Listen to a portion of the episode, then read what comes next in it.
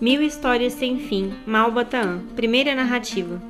História singular de dois reis amigos e das tristes consequências de uma aposta extravagante entre eles firmada. Das mil histórias sem fim, é esta a primeira. Lida a primeira, restam apenas 999. Estava escrito que o generoso Soleiman, rei de Bássora, e o grande Ismail, rei de Cabul, seriam amigos inseparáveis, apesar da diversidade completa de gênio e caráter que os deveria desunir.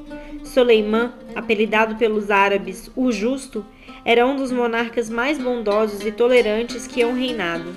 Preocupava-se exclusivamente em socorrer os infelizes e distribuir justiça entre os seus súditos Incapaz de praticar violência ou auto de tirania, o rei Soleiman chegava muitas vezes a adoecer quando, pela força das circunstâncias, era obrigado a assinar uma sentença de morte.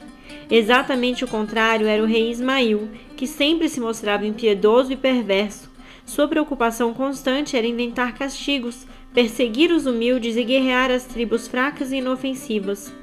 O rei Ismail, Alá se compadeça dele, jamais praticou um ato de clemência ou generosidade. Não impedia o antagonismo de gênios que esses dois monarcas se ligassem pelos laços da mais pura amizade.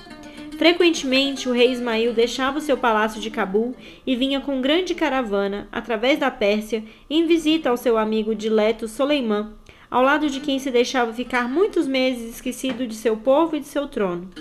Um dia achavam-se os dois em amistosa palestra, quando o rei Soleiman, que não perdia a oportunidade para exaltar as boas qualidades de seu povo, contou ao rei Ismail que os árabes eram muito imaginosos para engendrar histórias.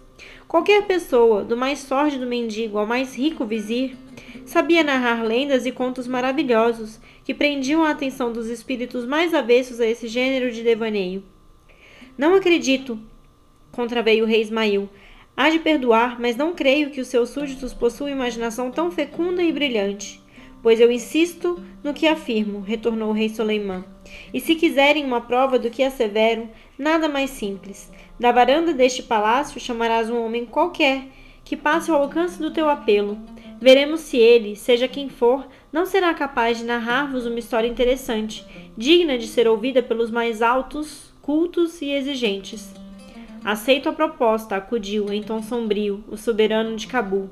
Exijo, porém, uma condição. Se o súdito chamado não souber contar-nos uma história ou uma anedota qualquer, será degolado, aqui mesmo, em presença de todos nós. Depois de meditar um momento, respondeu o bondoso rei Soleiman. Concordo plenamente com a exigência. Quero, porém, uma compensação. Se a pessoa aqui trazida deliciar-nos com uma narrativa interessante e atraente, receberá por tua ordem, do tesouro de Cabul, uma recompensa de dois mil sequins de ouro.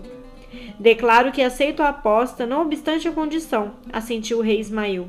Se o árabe, o que é pouco provável, distrair-nos com uma história digna de ser ouvida por uma pessoa nobre e culta, receberá de mim o valioso prêmio que acabas de estipular. Palavra de rei.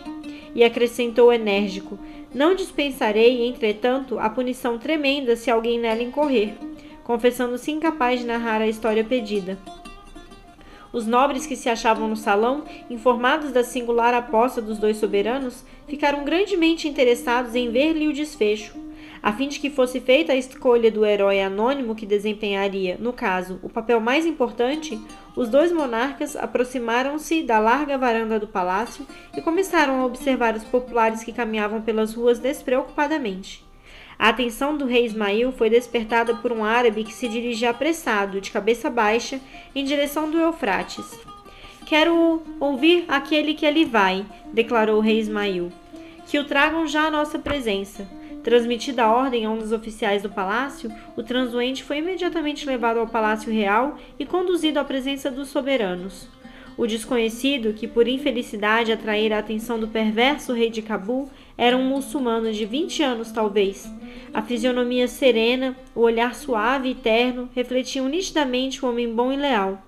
Vestia-se com apurado gosto e a maneira delicada e respeitosa como saudou os soberanos e os nobres maometanos denotava pessoa de fino trato e, certamente, de elevada posição social.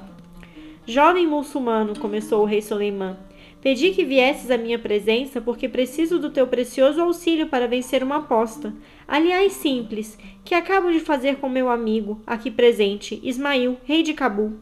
Vais ser submetido a uma prova, e tamanha a certeza de que te sairás dela com garbo, que não tive dúvidas em aceitar a proposta do meu antagonista. As condições impostas são estas. Se contares aqui, diante de todos nós, uma história interessante e atraente, receberás dois mil sequins de ouro. Se a tua narrativa não for de nosso agrado, nada receberás e voltarás como vieste. Se, finalmente, por uma fatalidade, e nisso eu não acredito, não souberes contar-nos história alguma, serás, por ordem do rei Ismail, degolado imediatamente. Fez-se no salão do palácio de Bássora profundo silêncio. Reis e nobres tinham os olhares voltados para o jovem que parecia encarar a situação com calma e coragem. Vamos, ordenou, em tom amistoso, o rei Soleiman. Podes começar a tua narrativa. Estamos ansiosos por ouvir a encantadora história que nos vai narrar por conquista do prêmio e vitória de minha aposta. Rei generoso, respondeu o moço, que Alá vos conserve feliz até o fim dos séculos. Peço-vos perdão, mas não posso atender ao vosso pedido. E, diante do pasmo geral dos ouvintes, acrescentou: Sinto-me forçado a confessar que não me lembro de história alguma digna de ser narrada a tão seleto auditório. O rei Soleiman, ao ouvir a inesperada resposta, pôs-se pálido de espanto. O bondoso monarca não podia esperar num jovem que parecia educado e culto tão completa ausência de um bem comum aos árabes de qualquer classe social. O rei Ismail sorriu satisfeito diante da infelicidade do moço. Pensa melhor, meu rapaz, aconselhou o rei Suleiman. Não te constranja ao falares diante dos que aqui estão. Nem te quero mal e desejo que te saias bens desta prova, que nada tem de penosa para um filho do Islã. Se não te lembras de uma história, conta-nos um caso qualquer ocorrido com, amigo, com algum amigo teu, um incidente digno de nota, ou mesmo uma anedota, por mais breve que seja para te desembaraçares do aperto em que, sem querer, te pus. Que Alá prolongue a tua vida, ó rei, respondeu o rapaz. Peço-vos humildemente perdão, ó emir. Eu não sei de caso algum ocorrido com um amigo meu, nem conheço a mais simples e banal anedota. Narra-nos, então, um episódio qualquer de tua vida. Volveu o rei Soleiman, aflito e já temeroso da sorte do pobre muçulmano. Rei afortunado, retorquiu o jovem, com serenidade e segurança. Não me vem à mente no momento episódio algum de minha vida. Não vale a pena insistir, ó Soleiman, interveio friamente o rei Ismail. Chama logo o teu carrasco, perdeste positivamente a aposta. E no riso, cheio de perversidade, acrescentou: Bem te dizia, vaidoso amigo, que teus súditos não têm as ideias e a imaginação que supunhas. Por tua culpa vai esse jovem silencioso entregar o pescoço ao alfange do nosso Massuf. Nem tudo está perdido, retorquiu o rei Soleiman. Vou fazer a última tentativa. E, voltando-se para o jovem que conservava de pé em atitude respeitosa, tranquilo e indiferente, assim falou: Meu filho, não quero absolutamente que, por um mau capricho do rei de Cabu, sofras o castigo de morte. Ficarei penalizadíssimo se for obrigado a cumprir o juramento que fiz. Em desespero de causa, faço um último apelo à tua imaginação.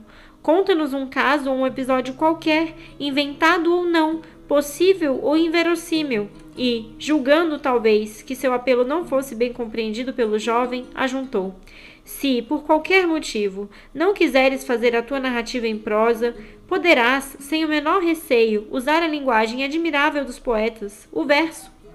Darás, se inspiração tiveres, forma poética a uma das lendas ou tradições populares de nosso país. Duplo será o nosso prazer em ouvir-te. Não há realmente um árabe inteligente que não se arrebate e não se comova ao se deliciar com um conto aprimorado pelas irresistíveis seduções da poesia. Se estás triste, esquece por um momento as tuas tristezas. Escuta o conselho do poeta. As tristezas dessa vida eu as deixo e abandono, de dia por muita lida, de noite por muito sono. Muito agradeço a vossa bondade e o interesse generoso que mostrais pela minha humilde pessoa. É, entretanto, com profunda mágoa que me vejo mais uma vez obrigado a declarar que estou completamente deslembrado de qualquer caso ou do mais vago episódio, também o apelido que há pouco o rei Ismael lembrou para mim. Sou, infelizmente, o jovem silencioso. Compreendendo o rei Soleiman que o moço, ao contrário do que era de se esperar, obstinava-se em não fazer narrativa alguma, muito a contragosto, fez com que um dos ulemás da corte lavrasse, segundo determinava a lei, a sentença de morte. Foi chamado então o gigantesco Massuf, carrasco de Bássora, que raras vezes exercia o seu execrando ofício.